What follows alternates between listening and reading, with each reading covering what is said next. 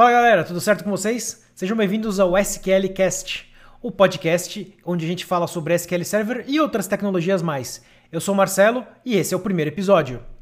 E tô muito empolgado de poder falar com vocês hoje, galera, sobre o SQL Server 2022. Nosso querido e amado SQL Server, que vai ganhar uma versão nova o ano que vem. Estamos gravando esse episódio no dia 3 de novembro de 2021. Microsoft anunciou ontem que vai lançar o SQL Server 2022 no ano, óbvio, no ano que vem, em 2022, certo? E para nossa não tão surpresa, Microsoft fala assim: é, o SQL Server 2022, essa release é a mais próxima possível ou é a que a gente chegou mais perto do Azure. A, é, é a release on-prem mais próxima do Azure que a gente já fez. É, é pelo que eles falam, Azure Enabled, né? É, é uma release onde a gente vai conseguir usar muita feature que está na nuvem. Tendo o SQL Server on-prem, a gente vai conseguir usar muita feature que está na nuvem especificamente. Certo? Isso é bem interessante, bem bacana para pessoa, pessoas, para galera que está é, pra, pra galera que tá, ah, como é que se diz, não querendo, não querendo estudar muito nuvem, né? Todo mundo vai, todo mundo vai acabar sendo empurrado para isso é, de, de uma maneira ou de outra, né? Adoro, adoro esse, adoro esse tipo de, esse tipo de forçada da, forçada da, da, do vendor, né? Forçada do fabricante. Na verdade, não é uma forçada do fabricante, né? É uma, é, é uma forçada, é, é uma forçada da, do mercado, né? Porque a Microsoft faz o que o mercado, o que o mercado mostra que vai atender, que, que vai atender, né? O que o mercado mostra que está precisando. No fim das contas, é, é isso, né? Vocês devem lembrar, no SQL Server, SQL Server 2019, na época de lançamento do SQL Server 2019, a Microsoft lançou um. Deixa eu colocar o microfone aqui um pouquinho para baixo. A Microsoft lançou um, um, um paper de. Um, parecia um, parecia um, é, um paper de marketing mesmo, de venda, ou de é, do produto em si, do SQL Server 2019 em si, e tinha nesse, nesse paper tinha vários é, nesse, nessa figura específica tinha várias é, colunas, né? Várias colunas é, representando uma categoria do SQL Server, né? É, segurança, é, seus dados em todos os lugares, performance, desempenho, visibilidade dos dados, integração com integração com o que você tem com outras fontes de dados, enfim você tinha, você tinha uma série de, uma série de é, é, categorias diferentes que eles colocaram uma soluçãozinha lá do, do SQL Server para dentro, né? Uma, um, uma partezinha do produto lá dentro para mostrar o que, que fazia o que lá, né? É, nessa, né, nessa versão nova do SQL Server 2022, a gente tem uma imagem muito, mas muito parecida mesmo com essa. É, só que a gente tem a diferença de ter o Power BI com ícone em amarelo, não é mais azulzinho. Aquela imagem lá no 2019 era toda azul. Essa aqui tem um, o íconezinho amarelo que é do Power BI, né? Destaque, destaque para o melhor, melhor software de visualização de dados no mercado. Melhor, melhor porque é Microsoft mesmo, pronto, falei. É, e aí a gente tem, só que nessa imagem específica, a gente tem também uma outra, uma outra linha, digamos assim, né? Essa linha está escrito Hero Capabilities. Nesse Hero Capabilities, ah, parece que a Microsoft, ou o que está acontecendo aqui, a Microsoft está mostrando como que o teu ambiente on-prem, SQL Server, se comunica com o Azure. Especificamente, o que do on-prem vai se comunicar com o que do Azure e por qual feature. É isso que ele está é isso que ele tá mostrando pra gente, tá? É, se você está assistindo esse vídeo aqui, esse, assistindo esse vídeo, né, podcast no, pelo YouTube, é só, é, é só pegar os links aqui no, no descritivo desse vídeo. Se você está ouvindo esse vídeo por uma, por uma provider de áudio, sei lá, Spotify ou Deezer ou qualquer coisa desse gênero, você tem que entrar no YouTube, desculpa, procura por DB Beats no YouTube, é, entra lá no vídeo, se, sub, se inscreve no canal, deixa o joinha e, e pega, pega os links que você precisa no, no, no descritivo desse vídeo, ok? Beleza, galera? Olha só. É, então, para cada, cada coluna dessa, para cada coluna desse, é, desse gráfico, para cada coluna desse, dessa imagem, a gente tem uma solução, né? Uma solução e uma feature, uma, uma feature que faz uma ligação do on-prem com o Azure, especificamente. Então, bora aprender. Olha só, é, primeira, primeira, é, primeira cadeia aqui, primeira, primeira coluna aqui é Business Continuity through Azure, ou é, continuidade de negócios. Vou traduzir, vou traduzir as, a, os nomes aqui, tá, galera? Continuidade de negócios através do Azure. Como que você faz isso hoje? Você mal e mal faz, né? Você tem como fazer uma replicação lá meio capenga, mas não é um negócio, não é um negócio, não é um negócio de um clique, certo? Aí a, a feature, a feature lançada ou a feature em cima do SQL Server agora se chama Bidirectional HDR to Azure SQL, SQL ou a HDR bidirecional para o Azure SQL. O que, que isso aqui quer dizer, galera? E né, nos links aqui embaixo você vai ver também uma, uma apresentação do Bob Ward é, mostrando ou exemplificando um hands-on, fazendo um hands-on de todas essas features aqui, tá? Eu não tenho como fazer essa, esse hands-on porque eu não tenho software ainda, a gente não tem esse software ainda, né? Os meros mortais ainda não tem esse, é, é, essa, é, esse privilégio, tá? Só, só o pessoal de dentro da Microsoft por enquanto. E quem se inscrever no Private Preview, aliás, se você quiser também, se cadastre lá. E bora, e, e, e bora, bora, vamos que vamos. É, o que acontece? O Bidirectional HDR é uma solução que vai fazer com que a, o teu ambiente on-prem ou teu SQL Server 2022 monte ou crie uma, um availability group direto com uma base de dados de um SQL de um SQL é, de um SQL Server Azure ou de uma managed instance, certo? É fácil e direto desse jeito. Eu nunca vi uma eu, eu, eu nunca vi uma uma solução uma solução real de é, on-prem, certo? Um banco de dados on-prem, conseguir conversar. Nossa, parece um vendedor, né? Que horrível. Não, não estou vendendo, não estou vendendo SQL Server, tá, galera? Não ganho nada com isso. Tá? Microsoft não está, não está sponsoring esse vídeo, esse podcast, nada disso, tá? Mas é é como se você é, é como se você conseguisse, você consegue agora é, fazer um fazer um depara direto, fazer uma replicação, digamos assim, com recuperação de desastres direta do seu banco on-prem, do seu banco que está no seu data center, para a nuvem diretamente, com um clique. Literalmente um, um clique e um usuário e senha. É realmente fácil. Isso, isso, isso, eu fiquei realmente impressionado quando eu vi, quando eu vi isso ontem. Ok? Uh, muito bom. E o que, como é que ele funciona? Como é que ele mais ou menos funciona, Marcelo? Por debaixo dos panos aqui. Bom, ele cria um Distributed Availability Group. É, basicamente, na nuvem você tem um Availability Group e aí você tem outro Availability Group no, no seu on-prem. Aí o SQL Server, quando você habilita essa opção, ele pede, ele pede o teu usuário, teu usuário e senha do Azure, só que aí ele cria um distributed, um DAG, né? Um distributed availability group. Não confunda esse DAG com o DAG lá da com o DAG da do Exchange, tá? Não tem nada a ver, tá?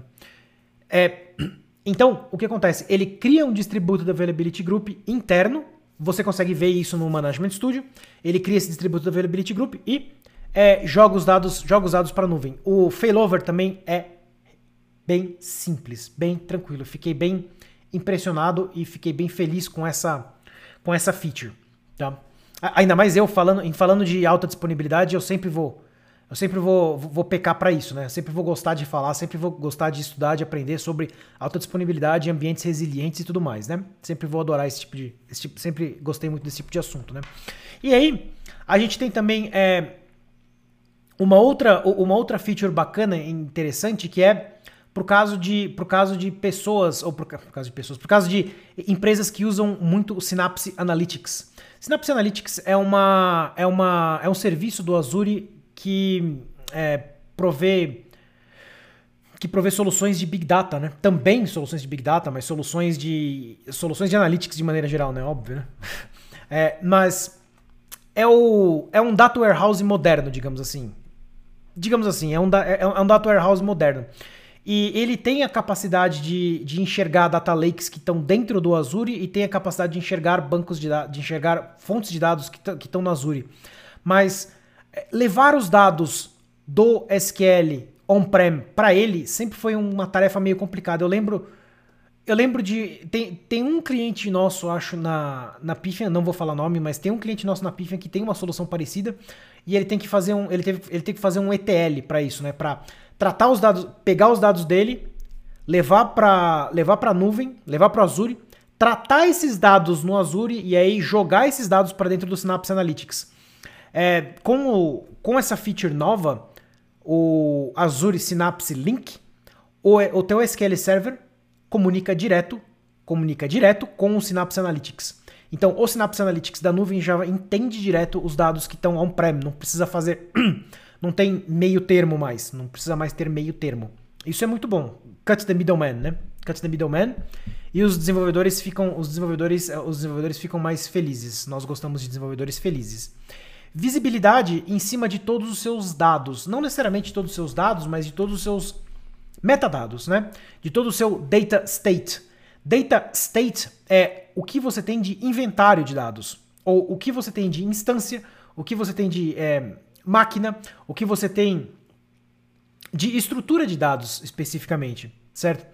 Existe uma integração agora com o Purview. Purview não é pure, não é P-U-R-E, é pur, ok? P-U-R só. Purview é, existe uma integração com o Azure Purview, na verdade. Né? O Purview é, uma, é, uma, é um serviço também do Azure que serve para fazer inventário também. Ele me lembra muito o Maps. Vocês já devem ter visto ou ouvido falar ou usado Maps para descobrir, os DBAs que estão me ouvindo aqui com certeza usaram para descobrir instâncias ou descobrir bancos de dados em máquinas de clientes, onde o ambiente do cliente é muito desorganizado, ou, quer dizer, não existe isso, né? Onde o ambiente do cliente é muito. Como é que eu posso explicar? O cliente não tem exatamente o registro do que foi instalado e onde foi instalado e por que, que está instalado, certo?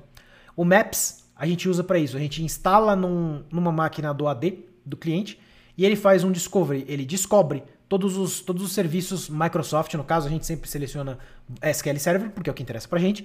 A gente escolhe SQL Server lá e ele, ele traz para gente uma lista, uma planilha bem marota, uma planilha bem, bem marota de tudo que é tudo que é tudo que é banco de dados, tudo que é SQL Server que está instalado lá naquele, naquele AD, certo? O PureView é um é um Maps on steroids, on very high steroids, né? On, tipo muito muito é, muito mais muito mais é, muito mais parrudo do que do, do, que simplesmente do que simplesmente isso. Mas a, a ideia dele a ideia dele é mais ou menos essa. E você consegue você consegue controlar ou pelo menos ter ideia do que você tem on-prem, você consegue ter ideia do que você tem é, na sua, no seu data center a partir, da, a partir dessa integração do PeerView. Ok? É, é, é considerado também o SQL Server. É, esse slide tá. Esse slide, essa. Nessa coluna, você vê exatamente o mesmo gráfico, e realmente é um gráfico atualizado, mas é, é real, é fato certo? De que o Microsoft SQL Server é sim um dos bancos de dados mais seguros de todos os de todos os vendors aí que existem, né? Relacionais, né? Vamos falar de coisa relacional. Não dá para comparar banana com maçã. Enfim. Quando a gente fala isso, primeiro, primeira pausa que eu vou fazer aqui, quando a gente fala de um banco de dados extremamente seguro, a gente tem que partir do pressuposto que estamos, é, estamos instalando e configurando ele da melhor, da melhor maneira possível. Estamos diminuindo a interface de ataque, a surface area dele, de maneira geral, estamos diminuindo e estamos garantindo a segurança e integridade dos dados. Nós, como DBAs, temos essa obrigação, ok? É, cansei de entrar em cliente, em ambiente, que a máquina está liberada para fora, para internet, eu consigo acessar qualquer coisa da, da máquina. Não façam isso, certo? Não, não tem, não, não, tem cabimento. Ah, eu consigo eu, eu, consigo atribuir qualquer cara, eu consigo ver vários SAs, vários system admins. E aí você pergunta pro dono da aplicação: "Ah, porque a aplicação precisa que seja é, que seja SA". Mentira. Mentira, tua aplicação a, a pior aplicação que eu já vi em um cliente, esse cliente ainda tá com a gente, não posso falar o nome dele, infelizmente, nem nome do servidor, mas a pior aplicação que eu já vi, essa é a pior ela faz backup da base é, do banco por si só, ela faz shrink e ela troca o modelo de recuperação. Ela mesma faz, ela mesma troca o modelo de recuperação e faz shrink. Ela por si só, a própria aplicação. Então eles falam que eles precisam ser SA. Nem para fazer isso precisa ser SA. Por favor, não é, não caia na não caia na lábia de que você precisa, de que a aplicação precisa ser SA para funcionar. Não precisa provavelmente a aplicação está fazendo alguma coisa que não deveria estar fazendo, certo? Mas eu sei, eu sei como é que é. Às vezes é de terceiro, às vezes é, é às vezes é alguém desenvolveu alguma algum legado foi desenvolvido e ficou no teu colo. Eu sei. Acontece. O que você tem que fazer aí nesses casos é isolar o máximo. Instala, deixa uma instância sozinha para ele. E, e, regula tudo que, tudo que ele tem. Tipo, limita, trava tudo que ele tem. É, é isso que dá para fazer. Se você puder deixar ele isolado em uma máquina, melhor ainda. Uma máquina virtualzinha lá, pequenininha, melhor ainda. Ok? É, rants à parte, tá? Não quero, não, não, não, é, não, é essa, não é essa a intenção desse, desse cast aqui, não é essa a intenção. Mas é, a, a, intenção é falar que sim, o SQL Server é um, é, é um banco de dados bem, bem seguro, se, desde, que você, desde que você haja conforme, conforme o manual pede, né? É, enfim, garanta, garanta menor, menor acesso possível a todos os a todos os a, a, a, todos os acessos que são necessários, todos os privilégios que são necessários, certo? Em cima disso, Uh, existe, uma, existe uma feature também que foi, que foi lançada no 2022, que é o SQL Server Ledger. Ledger é aquele livro, livro, de, livro de contador, né? o livro contábil. Livro contábil é, é, é Ledger é a tradução, é a, tradu a tradução, a tradução livre, livre de Ledger é livro contábil, né? É, é aquele livro que sempre tem um registro de alguma coisa que aconteceu. Então você sempre consegue fazer o rastreamento de onde aquele dinheiro esse dinheiro nem é meu. Da onde está esse dinheiro? Ou onde que foi parar esse dinheiro especificamente? Você consegue fazer esse rastreamento, esse, esse rastreamento fino, né? É, me pareceu ser, me pareceu ser, isso é uma feature que está no Azure, tá? É, se chama Azure SQL Database Ledger e você consegue usar essa feature do Azure para controlar o seu, para controlar algumas tabelas. Falo algumas porque você não vai fazer isso em todas, mas algumas tabelas no seu banco de dados on-prem, Tá? Isso não existia antes, tá, galera? O máximo que a gente tinha, o máximo que a gente tinha antes de integração on-prem com Azure era o Availability Group, que você conseguia colocar uma máquina virtual. Era isso. Você conseguia colocar uma máquina virtual a partir do SQL Server 2014. 2014 você consegue, você consegue colocar uma máquina virtual como uma réplica secundária do seu, do seu Availability Group, e é isso, só que é uma máquina virtual, certo? É um IaaS, não é um PaaS, não é um Platform as a Service. É, e, você, e você tinha a, aquela a tabela híbrida, eu não lembro o nome dessa feature, eu acho que é a tabela híbrida, a, onde a, a, tabela você, você tinha os dados quentes, né? Os dados que são alterados dia a dia da tabela ficam no on-prem e aí o resto da tabela, o restante da tabela, os dados históricos, você coloca na nuvem especificamente. Você coloca no Azure. E isso é, isso é transparente para o usuário, transparente para a aplicação. Né? Isso, isso existe desde o SQL Server 2014, se não me falha a memória. Mas, eu vou ser muito honesto com vocês. Eu nunca vi isso, eu já, já vi isso funcionando em laboratório, em apresentação, já brinquei, nunca vi um cliente usando isso. Porque falam, ou reza a lenda que é muito caro. Mas enfim, parênteses feito, vamos voltar, vamos voltar pro, vamos voltar pro, pro Ledger. Então, o Ledger é uma feature do Azure SQL, do, do Azure SQL que serve para você, serve para você garantir, garantir confiança, confiança e integridade maior em dados que são ultra sensíveis. Dados médicos, dados financeiros, enfim, dados de jogatina online, é, isso é sensível para mim, galera. Não precisa ficar, não, não, precisa ficar, não precisa ficar bravo comigo. Para mim é sensível. Enfim, é, essa feature o que, que ela vai fazer? Essa, essa feature ela mantém uma mantém um histórico para os dados que você atribui, né, para as tabelas que você atribui. Ele vai garantir, vai manter um histórico dessas um histórico dessas alterações e ele não vai permitir que ninguém altere especificamente esse histórico. Você vai ter, você vai ter uma visão de como que os dados estão agora e como que os dados eram. Parece aquela, aquelas tabelas, parece tá me lembrando aquelas tabelas históricas com uma pitada de auditoria em cima. Tá me parecendo isso, mas tá me parecendo que isso é muito transparente, fácil simples e direto de usar.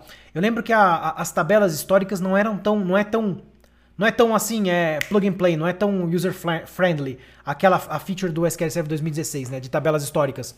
Não me parece, não, não era tão simples, tão facinho assim de usar. Você precisava, você precisava tomar uns tomar uns tropeços para poder, pra poder usar ela direito.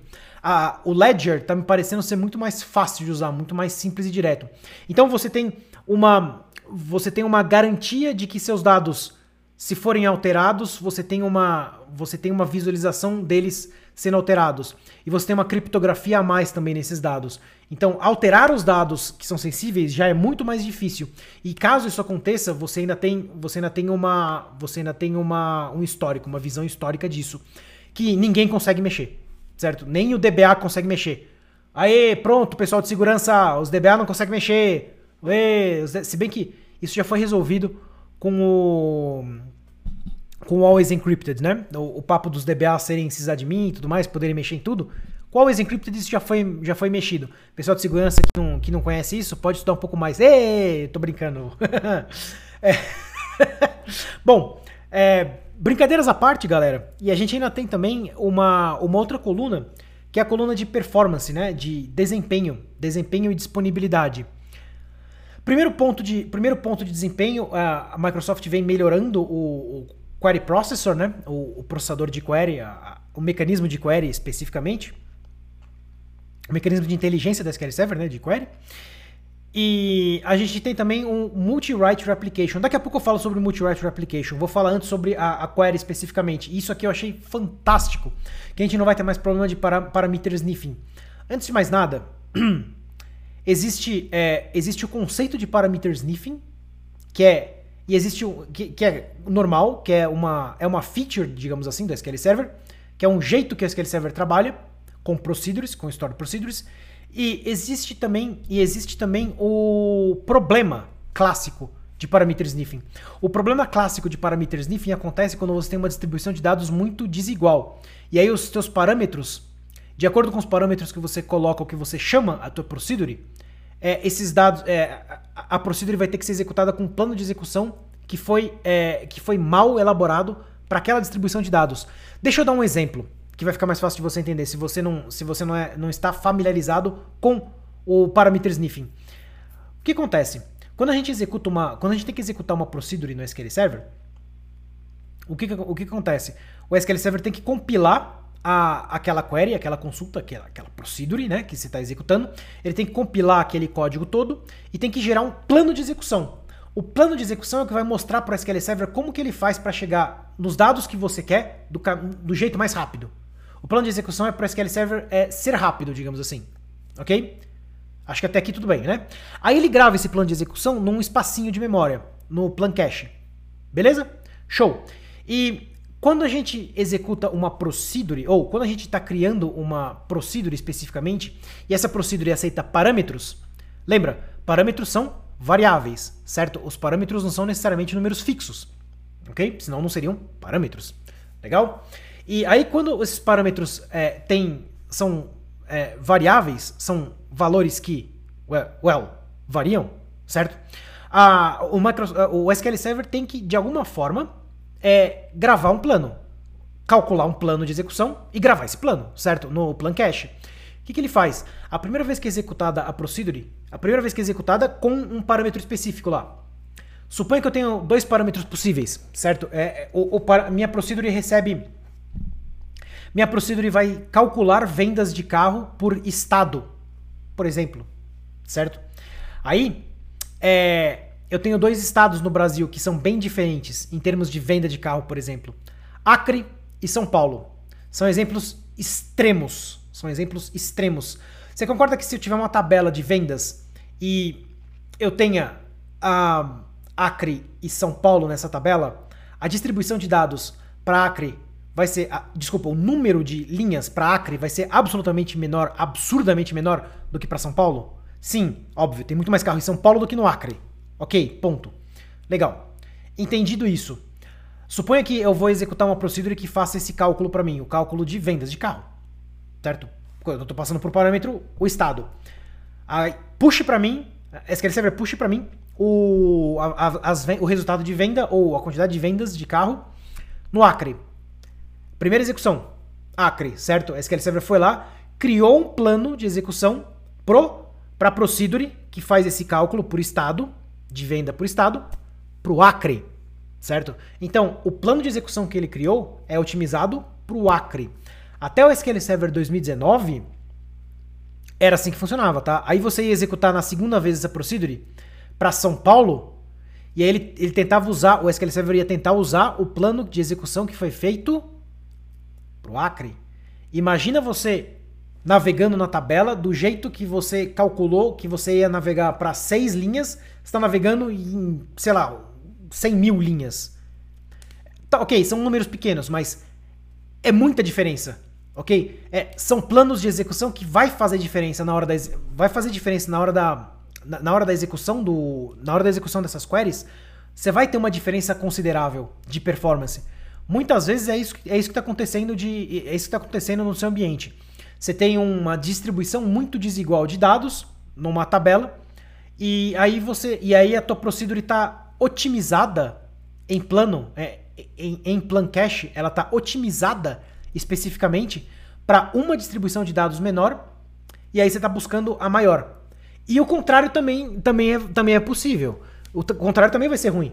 Se eu executar antes para São Paulo e depois para Acre, vai, vai ser ruim a execução para o Acre.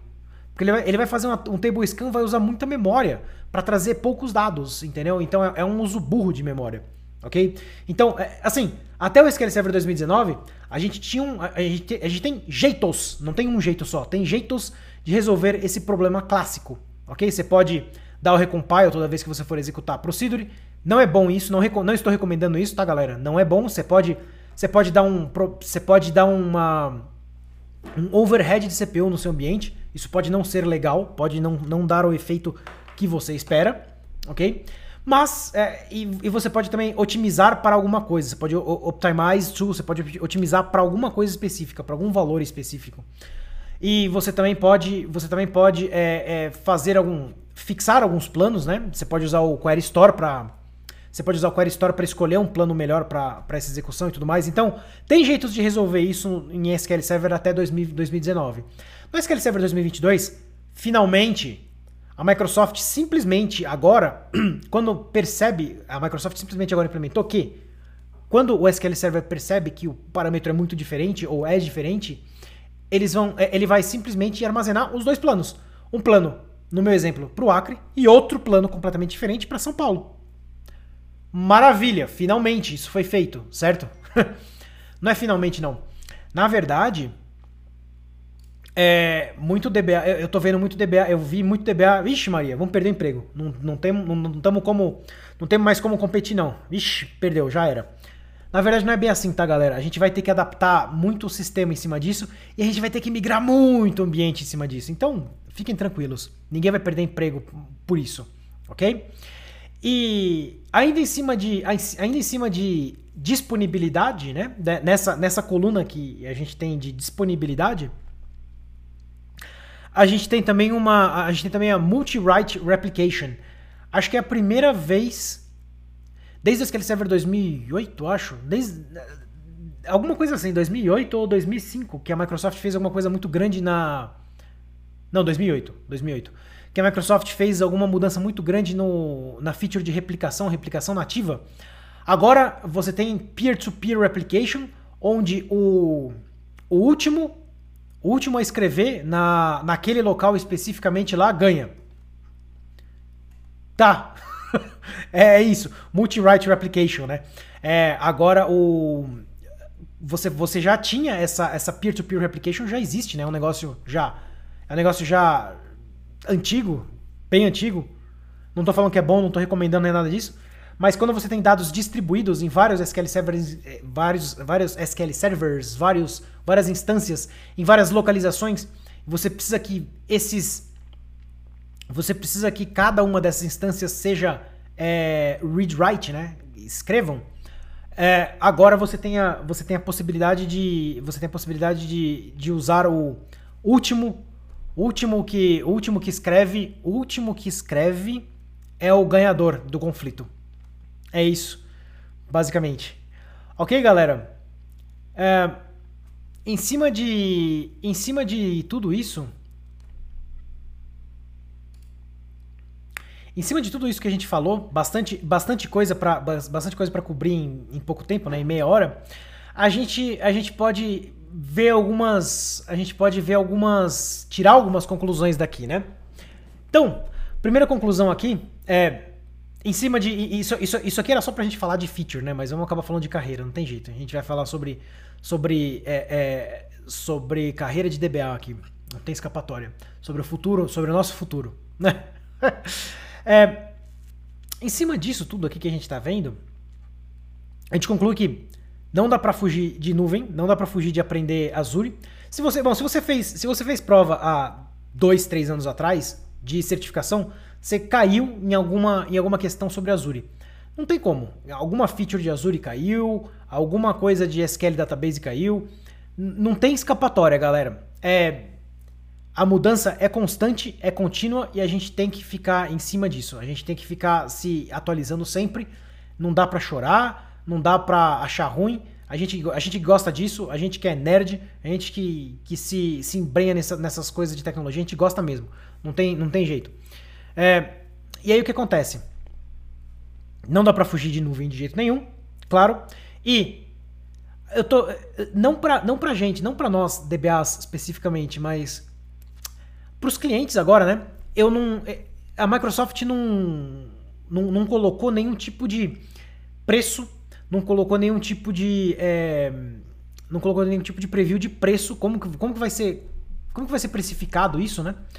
E como que, se eu, por exemplo, se eu tenho SA, se eu tenho Software Assurance, eu vou ter algum tipo de benefício no Azure, eu não vou ter nenhum benefício no Azure. É, é, o Enterprise, isso, essas features aqui que eu tô, que eu tô falando, é, o Bidirectional HDR to Azure, o Synapse Link, o PureView, o Ledger, Built-in, o, o Query Intelligence, né, que é o atualmente o, o atual, o, o mais o, a feature mais recente de Query Intelligence é o, é o Parameter Sniffing, né? A resolução do problema de Parameter Sniffing, automática, né? E Multi-Rate Replication, tudo isso é, eu preciso, além de ter entre, provavelmente, provavelmente tudo isso aqui vai ser enterprise, tá, galera? Ou boa parte dessas features vão ser enterprise. Não, não se iludam em achar que vai ter coisa, vai ter, vai, vai ter muita coisa aqui em standard, não vai. Com certeza, quase tudo aqui vai ser enterprise. E aí, em cima de tudo isso, em cima de tudo isso que é enterprise, eu ainda vou, eu ainda vou ter que, é, é, eu não, né? A empresa vai ter que ter um, um tenant considerável, uma, uma account considerável no Azure? Fica a pergunta para a gente refletir. Né? Não é uma reclamação, tá? É, mas é uma, é uma reflexão. Como é que a gente faz? Né? Será que a, a Microsoft, quando a gente instalar o developer, por exemplo, que é o Enterprise, só que a gente não pode usar para produção, a gente vai ter algum jeito de testar isso aqui? É uma coisa, é uma coisa curiosa, né? É uma coisa bem curiosa. Eu acho que sim, eu acho que a gente vai ter algum jeito de testar sim. Mas é, a esse ponto, né, nessa, nessa altura do campeonato, isso é simplesmente, isso é simplesmente achismo meu, tá? Não vi absolutamente nada é, nas documentações, eu não vi absolutamente nada. Eu vi muito, vi muita, vi muita hype no SQL Server 2017, 2019. A gente viu muita hype em cima de é, Kubernetes, em cima de Docker, em cima de Linux, né? Em cima de instalação desses, é, é, desses da, da engine em cima de Linux. Não vi nada no 2022. Pode ser que tenhamos mais coisas, sim. Isso aqui não tá nem em private, tá, tá em private preview ainda no começo do começo. Pode ser que a gente ainda tenha mais coisas em cima de em cima de novos sistemas operacionais. Pode ser que tenha, não sei, não sei. Pode ser que a gente tenha mais coisa também. Ok? Galera, é, é isso. Deixa essa reflexão aqui pra, pra gente. É, vamos estudar bastante, a gente tem que estudar muito.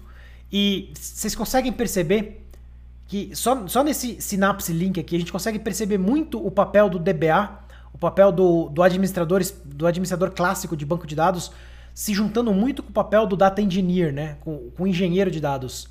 Tá, o Data Engineer tem muito mais. Eu acho que ele tem um pouco mais de programação uh, linkada no, é, na, na, lista de atributos dele do que o DBA clássico. Mas é, isso é papo para outro, outro episódio. A gente conversa sobre isso em outro, em outro episódio, em outro, em outro momento.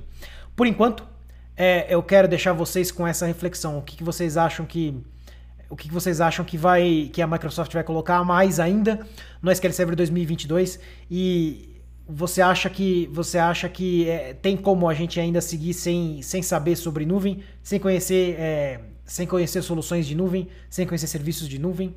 Ou você acha que a gente tem que é, é, mergulhar na nuvem de vez? Né? É umas, algumas perguntas meio óbvias, ok? Galera, espero que vocês tenham gostado, espero que vocês tenham curtido. É isso, meu recado era esse.